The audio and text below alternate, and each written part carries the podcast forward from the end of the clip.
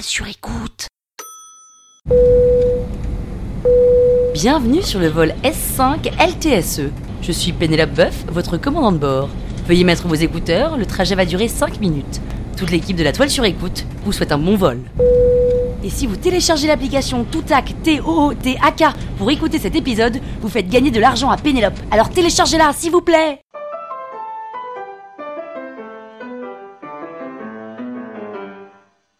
Calimera les arnaqueurs, c'est Pénélope. Ça y est, on se connaît maintenant, ça fait 5 saisons, je vous octroie le droit de m'appeler Péné.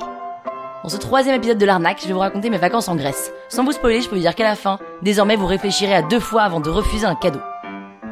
En vrai, je suis comme tout le monde, hein. Parisienne, 35 ans, et je suis partie il y a quelques années déjà pour retrouver les origines de mon prénom en Grèce. Et en Grèce, j'y suis allée à la route, comme une vraie backpacker. Pas de bagages en soute parce que c'est trop cher, donc pas de shampoing, pas de crème solaire, deux maillots, une jupe, un short, des minorquines et une paire de baskets, basta.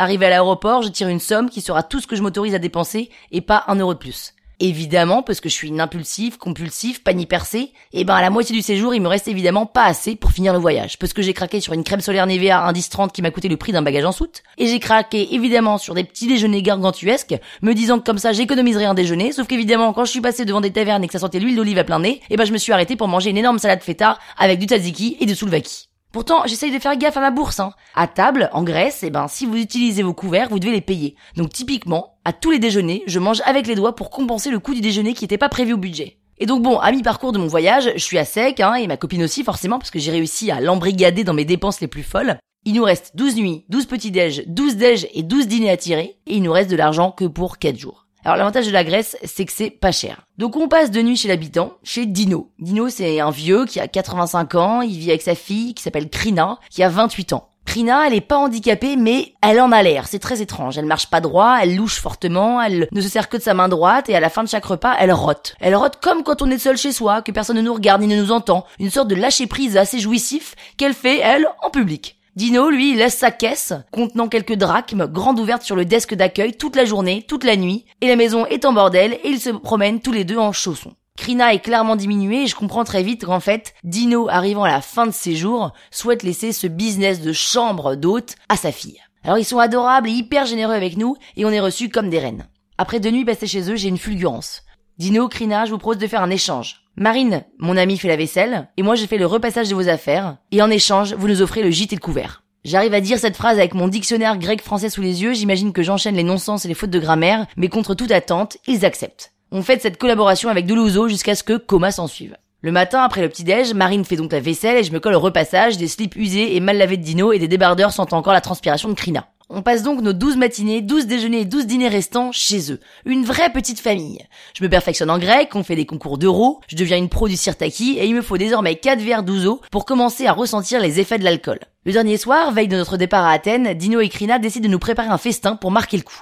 Ils partent faire les courses, nous demandent de rester à la maison pour la surveiller et reviennent deux heures plus tard avec les bras chargés de produits frais. Marine et moi passons notre journée à la plage, on rentre pour 20 heures, on prend une douche froide, on s'habille avec notre tenue du soir, qu'on a déjà mis 23 fois, et on arrive sur la terrasse. Dino et Krina sortent de la cuisine avec les bras chargés de plats. Feta, caviar d'aubergine, feuilles de vigne, tzatziki, moussaka, souvlaki, beignet d'aubergine et bien sûr bouteille d'ouzo. Il y en a pour un régiment. On dîne tous les quatre, en essayant de se parler comme on fait depuis dix jours avec les gestes, des dessins, mon dictionnaire, et à la fin du repas, je crois comprendre que Dino a une dernière surprise pour nous. Krina n'a pas l'air de comprendre ce qui se passe. Il part cinq minutes et revient avec un homme et une petite boîte. On ouvre la boîte, il y a une clé et des papiers écrits en grec. On sourcille pour essayer de comprendre ce que c'est, et l'homme qui l'accompagne en baissant la tête, gêné et presque énervé, traduit ce que nous dit Dino dans un anglais approximatif.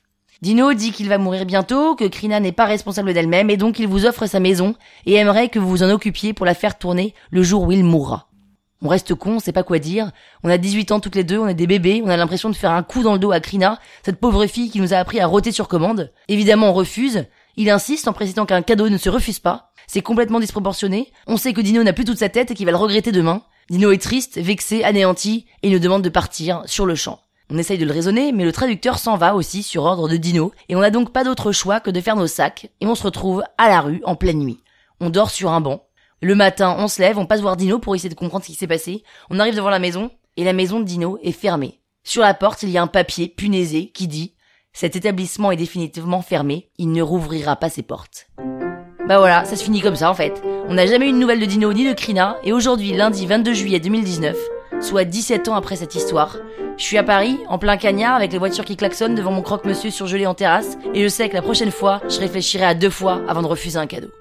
Et si vous voulez savoir comment j'ai échappé à la peine de mort en Thaïlande pour usage de substances illicites, écoutez jeudi l'épisode numéro 4. La toile sur écoute